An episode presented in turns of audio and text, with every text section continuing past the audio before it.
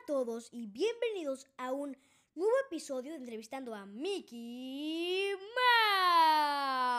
Mouse, el célebre ratón más famoso y conocido de los dibujos animados. Con ustedes, Mickey Mouse. Hola a todos chicos y chicas, como ya mencionó mi buena amiga Gala Marín, yo soy Mickey Mouse. Perdón por mi ausencia en los últimos dos días, pero una junta muy importante. Pero Gala hizo un gran trabajo. Escuché sus episodios y fueron muy buenos. Muchas gracias, Mickey. Y en este especial episodio vamos a hablar sobre los 5 bestsellers del New York Times. Comencemos, Mickey. Número 1. Capitán Calzoncillos. Capitán Calzoncillos es una novela gráfica en blanco y negro, muy buena, divertida y emocionante.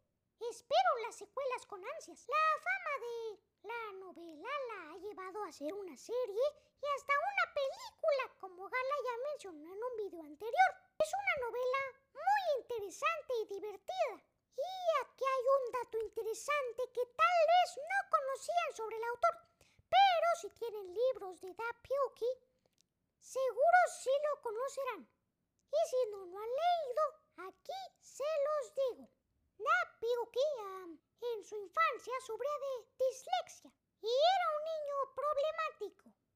Una vez en su clase hizo un cómic sobre Capitán Calzoncillos. Se lo mostró a su profesor y su profesor lo arrugó y le dijo que no tenía tiempo para tonterías y que no gastara su tiempo en hacer cómics tontos. Afortunadamente nuestro amado escritor lo ignoró y continuó con sus novelas, aunque ahora sea un adulto. ¡Wow, Mickey! Yo no sabía eso. ¿Tú lo leíste en sus libros? Sí, siempre lo dice en la última página. Oh. Número 2. Niñas rebeldes. O como todos lo conocen, cuentos de buenas noches para niñas rebeldes. Pero lo llamaré Niñas rebeldes.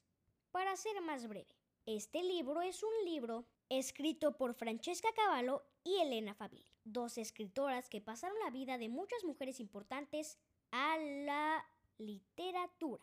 En las páginas de este increíble libro podrás encontrar la historia de Mary Shelley, Nefertiti, J.K. Rowling, I. Sholpan, entre otras. Se los recomiendo mucho. Número 3.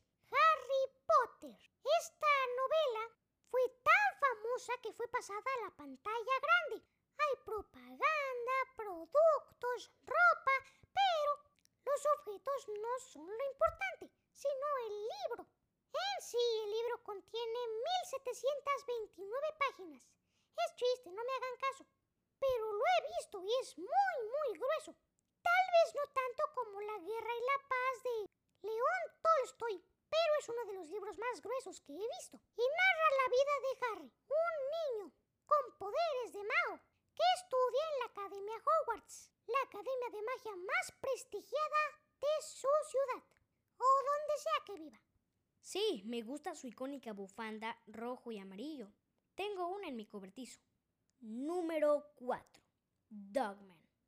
Y sí, Da no deja de sorprendernos. Dogman es una novela gráfica a color que nos narra la historia de un perro y un policía. Son inseparables, mejores amigos, y hacen que la ciudad sea más segura.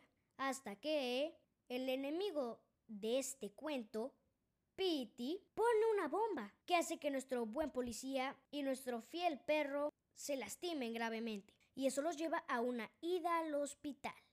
La cabeza del oficial está muriendo y el cuerpo del perro también. Así que la inteligente enfermera piensa y actúa rápido y propone coser la cabeza del perro en el cuerpo del policía. Es una novela muy divertida, con acción, risas y mucha, mucha diversión. Y número 5. En esta lista no podía faltar el diario de Greg, que ahora se ha convertido en una novela prestigiada y revolucionaria. Bueno, tal vez no tanto, Mickey. Exageras un poco. Tienes razón, sí se ha convertido en un libro muy bueno y amado por los pequeños. E incluso los grandes. El diario de Greg ha sido tan famoso que se ha convertido en productos, ropa e unas películas que no fueron tan buenas como el libro, pero son divertidas. Tengo muchos de esos libros en mi cobertizo. No he terminado de leer todos, pero me están interesando mucho. Y es que cuenta la historia de Greg, un niño problemático. Bueno, no pero con problemas en la escuela y en su casa. Con una madre ejemplar que le hace la vida casi imposible, prohibiendo la tecnología. Un abusivo hermano llamado Roderick y un fastidioso hermanito menor llamado Manny, que también le hace la vida imposible. Y un papá que no es tan importante en el libro. Y bueno eso fue todo por hoy. Espero que lo hayan disfrutado tanto como nosotros disfrutamos su estancia aquí. Nos veremos en la próxima amigos. Adiós.